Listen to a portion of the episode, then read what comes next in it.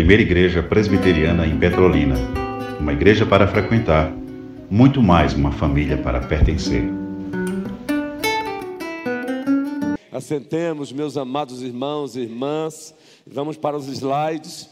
Estamos caminhando para o encerramento dessa série necessária, pertinente, inegociável pois uma igreja saudável é uma igreja firmada na ortodoxia.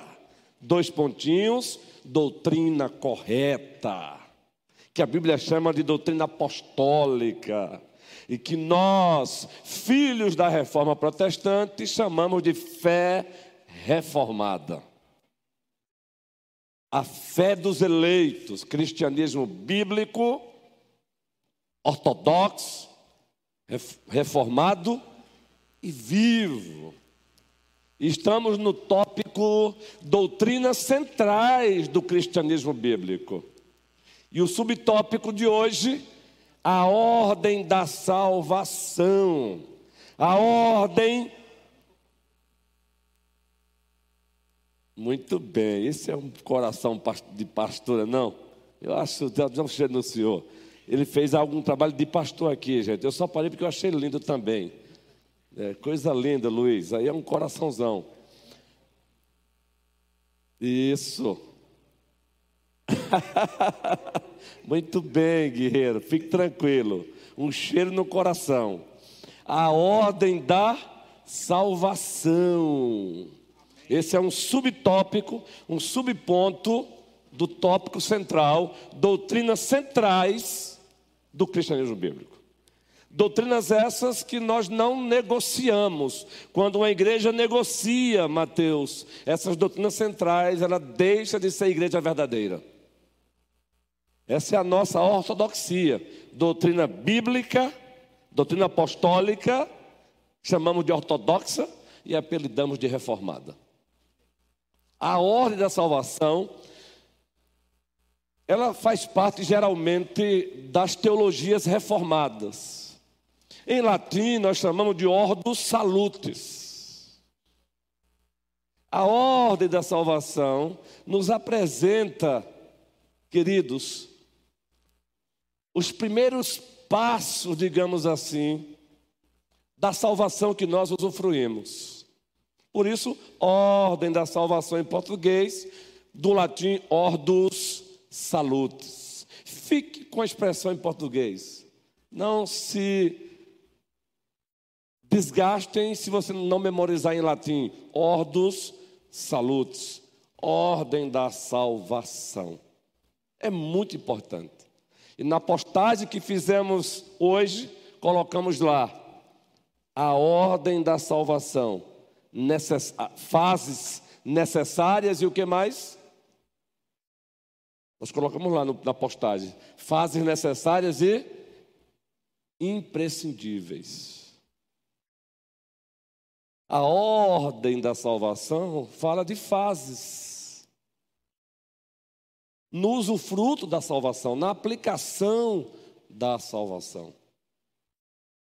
E está aí, no primeiro pontinho, a salvação ela foi planejada na eternidade passada. Quando falamos de eternidade passada, é uma questão para o nosso aprendizado. O nosso Deus é atemporal. Para nós existe uma eternidade passada e haverá uma eternidade, uma eternidade futura. Então ela foi planejada na eternidade. A salvação Ainda que esse ponto aí ele entre na questão da obra de Deus por nós e não da obra de Deus em nós, mas é necessário a gente tratar disso. Ela foi planejada na eternidade. A nossa salvação não é um plano B de Deus, não é um plano C de Deus. Deus trouxe o ser humano à existência e de repente deu errado, e ele precisou correr, e ele precisou ali queimar as suas pestanas, usando uma linguagem antropomórfica, linguagem humana atribuída a Deus, para resolver o problema. Não, tudo foi planejado na eternidade passada para o nosso entendimento. Quem não se lembra aqui da carta de Deus aos Efésios? Nós pregamos essa carta aqui, capítulo por capítulo, ainda que numa exposição panorâmica. E eu faço questão de ler algumas partes do primeiro capítulo da carta de Deus aos Efésios. Abra sua Bíblia, na primeira carta de Deus aos Efésios, por favor, e vejamos que maravilha esse primeiro capítulo aí. Lloyd Jones escreveu vários livros expondo essa carta. O, chamamos ele carinhosamente de Lloyd Jones, o pastor congregacional, reformado. Adiantem para o versículo 3, por favor, Tiago. Já que está ali, nossa sonoplastia é uma benção. Isso, vamos ler juntos algumas partes aí, observem. Paulo começa com doxologia. Ele começa no versículo 3 adorando, louvando, exaltando. Doxologia, dois pontinhos, ato de adorar, ato de louvor, ato de exaltação, de elogio a Deus. Bendito Deus e Pai de quem? De nosso Senhor Jesus Cristo, que nos tem abençoado com toda sorte de bênção espiritual nas, regi nas, nas regiões em Cristo. Então ele começa com um ato de adoração. Aí ele agora vai explicar um pouquinho mais. Assim como nos escolheu nele, em Cristo, tudo foi feito em Cristo. Até mesmo o planejamento feito na eternidade foi feito em Cristo. Assim como nos escolheu nele, agora observe aí, ênfase, antes da fundação do mundo. O planejamento foi feito antes da fundação do mundo, a escolha foi feita antes da fundação do mundo. Deus decretou tudo antes da fundação do mundo. Para sermos santos e irrepreensíveis perante Ele, perante Ele. E em amor, Ele continua falando dos decretos de Deus. Nos predestinou para Ele para a adoção de filhos por meio de Jesus Cristo, segundo ênfase, segundo o beneplácito da sua vontade. Como teólogo sistemático também, que temos o privilégio de ser, amamos falar dos atributos de Deus. E quando falamos dos atributos de Deus, nós sempre, na perspectiva reformada, entendemos que existem algumas subdivisões. Divisões e subdivisões didáticas. Atributos incomunicáveis, já sabemos disso. E atributos comunicáveis, já sabemos disso. E quando nós ousamos elucidar, trabalhar os atributos incomunicáveis, melhor dizendo, comunicáveis, existe uma tríplice divisão ou subdivisão: atributos intelectuais, atributos morais e atributo de soberania. Atributos intelectuais. Sabe por que você é um ser intelectual? Porque ao criar o ser humano, ele criou o ser humano na imagem dele. Por isso que você é um ser intelectual. Deus tem atributos de intelectualidade. Só que mesmo esses atributos comunicáveis em Deus são atributos infinitos. Atributos de intelectualidade, atributos morais. Exemplo, a justiça. Mas querendo nos ater aqui aos atributos de soberania. Na perspectiva reformada, quais são os atributos de soberania? Vontade e poder. Vontade e poder. Entendeu? Cabral. Vontade e poder. E quando estudamos a vontade de Deus, aprendemos que tem uma vontade decretiva e tem uma vontade de preceito. Então diz o texto aí que tudo foi feito segundo o beneplácito de sua vontade. Deus nunca foi, não está sendo e jamais será coagido por nada e por ninguém. Tudo que ele faz é segundo a sua vontade. A ele a glória. A ele toda a glória. Agora adiante, por favor, o versículo 11. Eu não quero ficar apenas no primeiro ponto. Vamos ler agora esse versículo 11 aí. Nele, em Cristo, nele, em Cristo.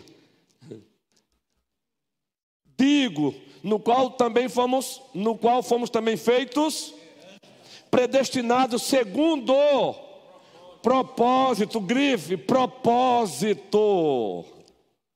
daquele que faz todas as coisas conforme o conselho. Quando eu, quando eu fiz essas partes aqui, meu coração se enche de alegria. O nosso Deus não é o Deus do teísmo aberto. Não se perturbe, não se perturbe com essa linguagem. O teísmo aberto é uma corrente teológica que diz que Deus abriu mão da sua soberania. É, é, inclusive, a queda de Adão pegou ele de surpresa. Esse não é o nosso Deus. Nada pega o nosso Deus de surpresa. Nada, nada o assusta. Ele não faz reunião de última hora para resolver um problema.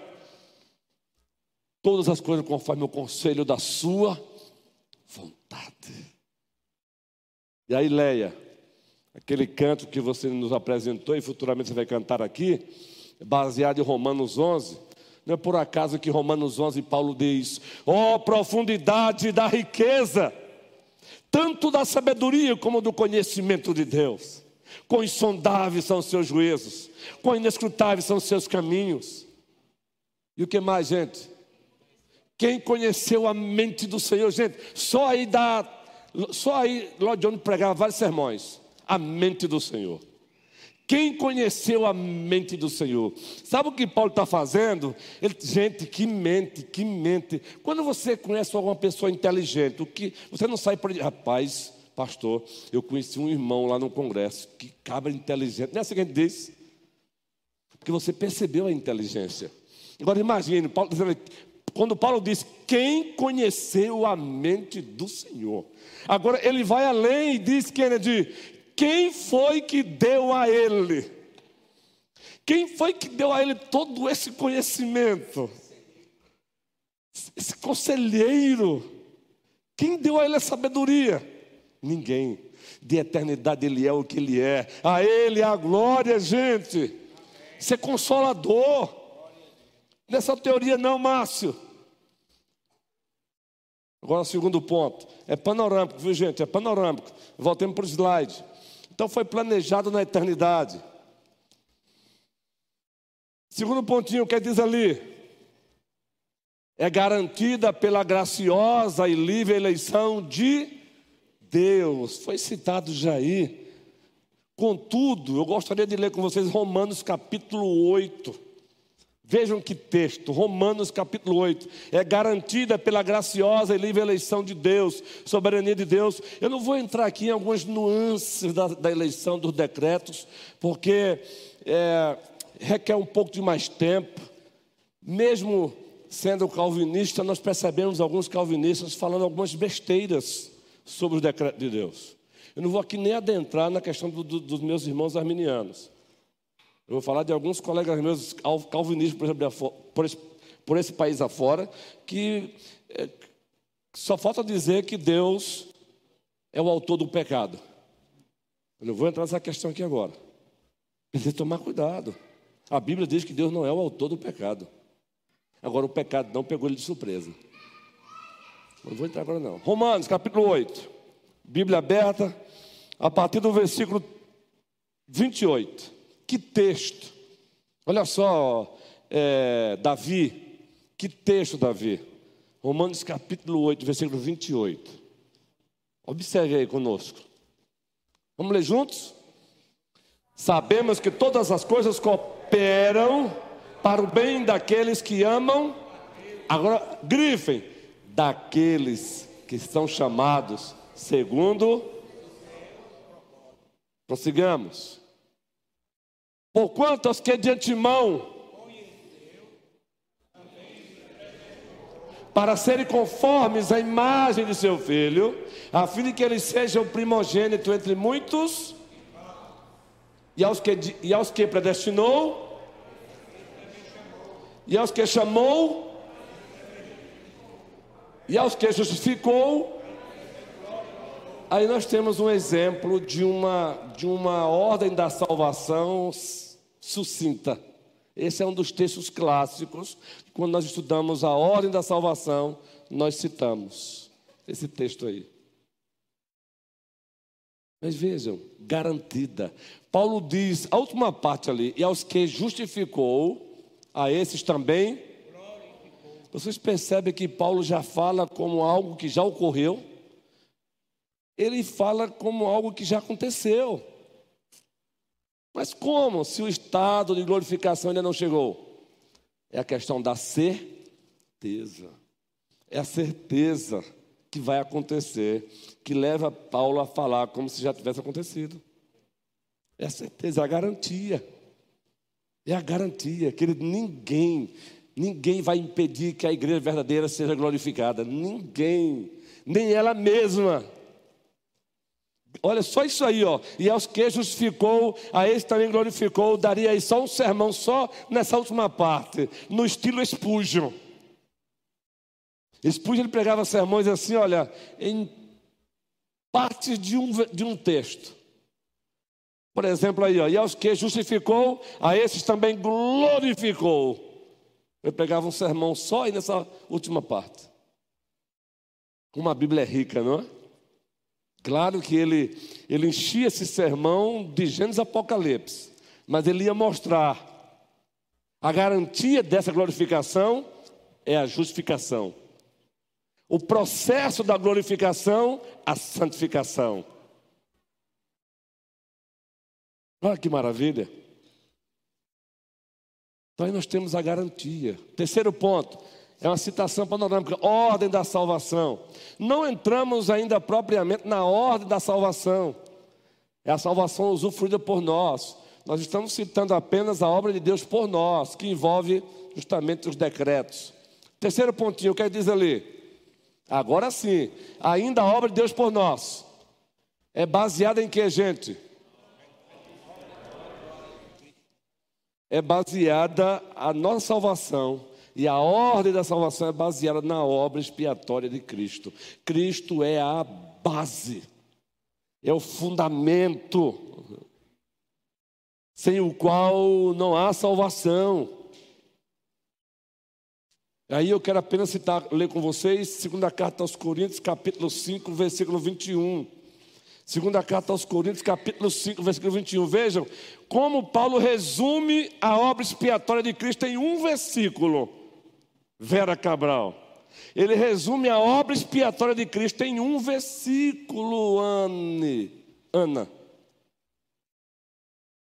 2 Coríntios capítulo 5, versículo 21. Segunda carta de Deus aos Coríntios, capítulo 5, versículo 21. O que é que diz? Vamos lá?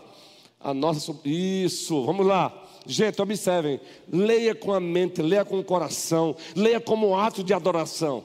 Você percebe algo diferente acontecer no coração. Aquele que não conheceu o pecado. Pare aí, quem é esse? É uma referência à sua humanidade, à sua encarnação. Num versículo só, não é, Felipe? Em Jairo, nós temos a doutrina da encarnação de Cristo. Num versículo, na, na primeira parte de um versículo, temos ele sendo apresentado como o segundo Adão. O primeiro Adão pecou. O primeiro Adão passou pelo mandato probatório e foi reprovado. Aí Paulo diz: aquele que não conheceu o pecado, o que Paulo está dizendo é: ele foi tentado, mas ele não pecou, ele foi aprovado. O segundo Adão foi aprovado. Aí pronto, mais uma vez, no estilo de Spurgeon, ele pegava a primeira parte, sermão em cima disso, só disso aí.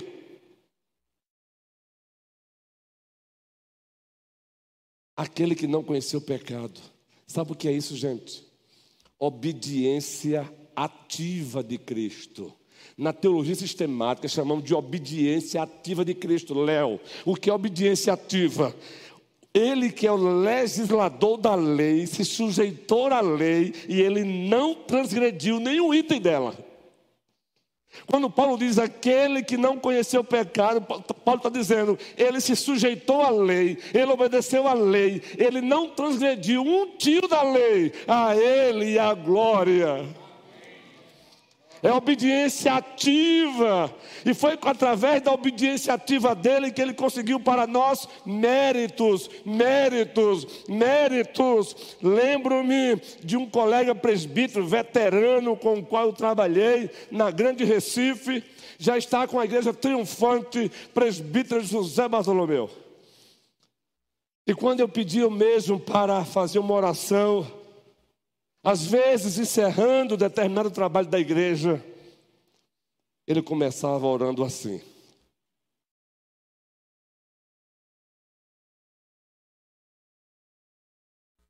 Ó Deus, Criador dos céus e da terra, nos aproximamos de Ti, confiados nos méritos sacrossantos de Jesus Cristo.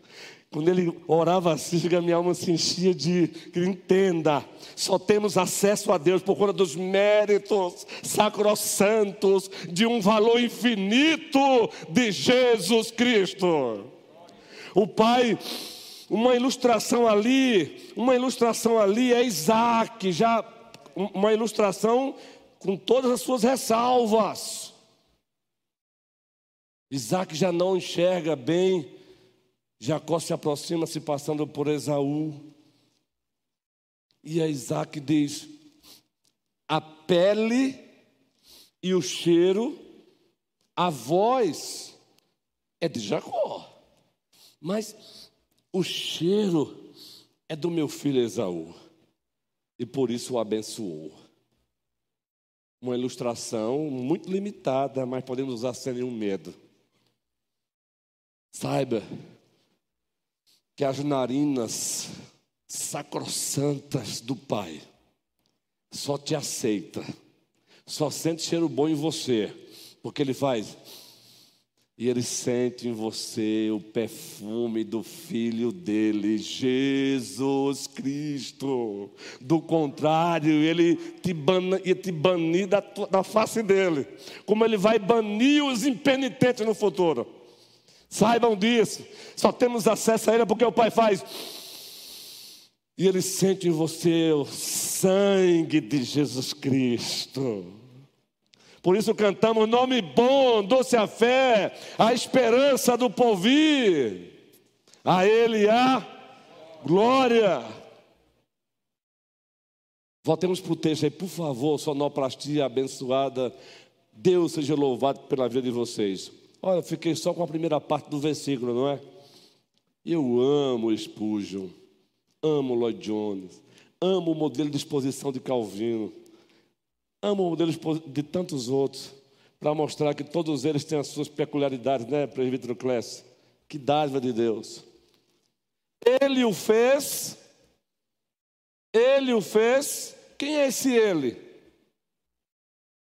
Não, o ele agora é outro.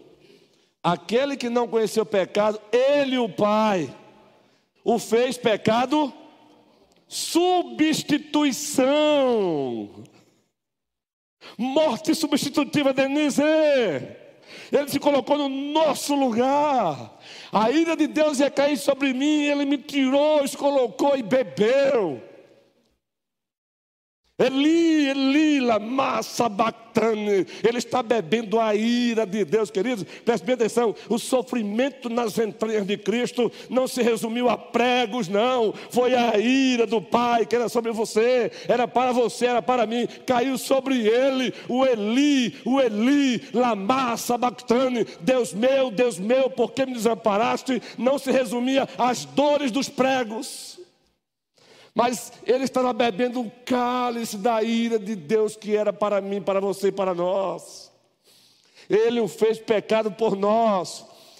Gente, dá três sermões só nesse versículo. O segundo sermão seria: Ele o fez pecado por nós. E o terceiro sermão, vamos ler juntos? Para que nele fôssemos feitos justiça de Deus, a doutrina da justificação. Cristo é a nossa justiça. Ah, quando eu estou, eu acho que você passa pelo mesmo. Quando eu estou com a alma se contorcendo por razões diversas, e nessas horas o tentador também, pelos seus expedientes diversos, ele se aproxima. Eu lembro desse versículo e começo a falar sozinho, imitando Martinho Lutero. Quando estava aguardando a hora de comparecer diante do imperador, do Império Carlos V.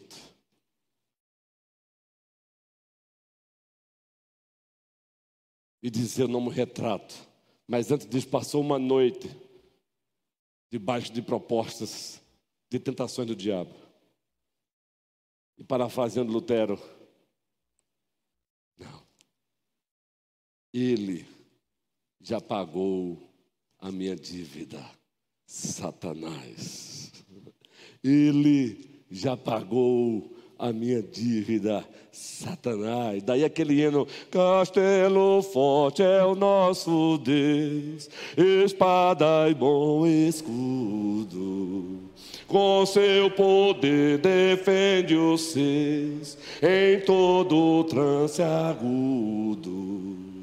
Com fúria pertinaz persegue Satanás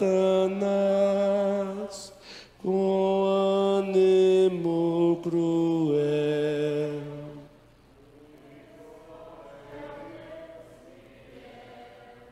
Igual não há na terra, a Ele a glória. Terceiro ponto. E vejo que eu não vou encerrar mesmo esse ponto hoje, esse, esse tópico hoje, não tem problema. Quarto pontinho. Isso aí vai ser fato, porque já falei anteriormente, então só vou citar. A salvação é aplicada por quem? Ela é aplicada em? Por quem? Quem é o agente da, aplicador? O Espírito Santo de Deus. Foi o subtópico anterior, não vou aqui me prosseguir, não. É Ele. Já ouviram aquela linguagem Deus por nós e Deus em nós? Já ouviram? Eu tenho citado com frequência aqui. Deus por nós. Tudo que Deus fez fora de nós, por nós. Por exemplo, Cristo no Calvário, Deus por nós. Doutrina da eleição, Deus por nós. E Deus em nós. Tudo que Deus faz em no Espírito Santo dentro de nós. Exemplo, regeneração. Exemplo, conversão. Dois pontinhos, fé e arrependimento. Exemplo, a consciência da justificação. Exemplo, adoção. Exemplo, santificação. E no porvir, glorificação. E quem é que faz isso? Quem é que aplica?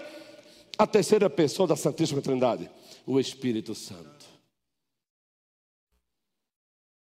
Espírito, Espírito, vem como em Pentecostes. Aí alguns hipercalvinistas, ainda bem que aqui não tem, chegaria depois do, da reunião e diria: Isso é um absurdo, não se canta isso. Aí eu diria: absurdo é não conhecer as Escrituras. Ah. Eu já sou residido pelo Espírito Santo, mas eu tenho um mandamento de Deus para que eu queira mais e mais ser presidido por Ele. Efésios 5,18: Não vos embriagueis com vinho, mas enchei-vos do Espírito Santo. Como diz, vem como em Pentecoste, o cântico diz: E encha-me de novo, é enchimento do Espírito Santo, é obra contínua, é uma ação contínua do Espírito Santo sobre nós. É triste, né, Carlos, como algumas pessoas no, no meio reformado por aí, não é Rayane, não é Rosa, Beto, Felipe, Ana, Jairo, não é Leia, não é Aninha, não é Angélica.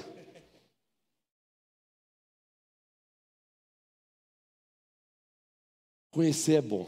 Eu vou encerrar por hoje aqui. Conhecer a Bíblia é tão bom, mas conhecer com humildade. Não é, Mônica? Guerreira. Eu chamo ela de anja. Sabe por que é bom? Porque eu passei numa fase de recém-nascido da fé reformada.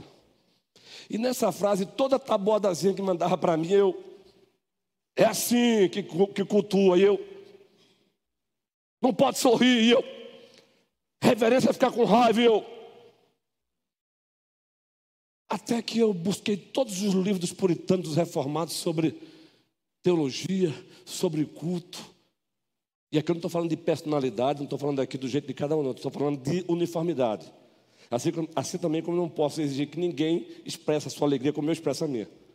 Entende agora o que eu estou falando? Diziam para mim que eu não podia nem cantar com os olhos fechados. Acreditem. Porque se eu cantasse, faz muito tempo, se eu cantasse com os olhos fechados, era coisa de pentecostal. Até que eu fui ler as escrituras, até que eu fui ler os pais puritanos reformados. Sabe como é que os puritanos cantavam, por exemplo, um exemplo apenas ilustrativo. Esse canto nós cantamos hoje, Castelo Forte. Imagina como eles cantavam. Eu vou dar alguns exemplos aqui da dramaturgia. Vocês acham que eles cantavam assim, ó? Castelo forte é o nosso Deus, espada e bom escudo. Não, queridos.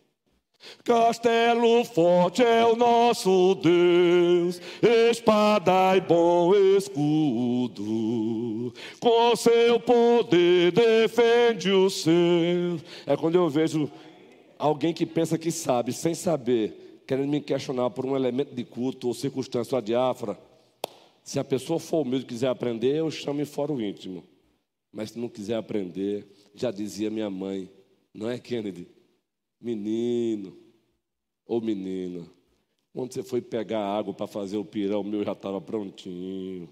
Mas até isso, fruto da graça de Deus. Eu estou falando disso, irmão, porque na, no meio reformado existem pastores com, seus, com as, com, as, suas posições extremadas. E tudo, e tudo isso por conta do cântico. Espírito, Espírito, que desce como fogo Vem como em Pentecostes e enche-me de novo. O Pentecostes não mais se repete, mas os seus benefícios são contínuos. Contínuos. Que o Senhor nos abençoe. Hoje e sempre. Todos dizem. Amém. Amém. Uma boa noite, guerreiros. Tchau.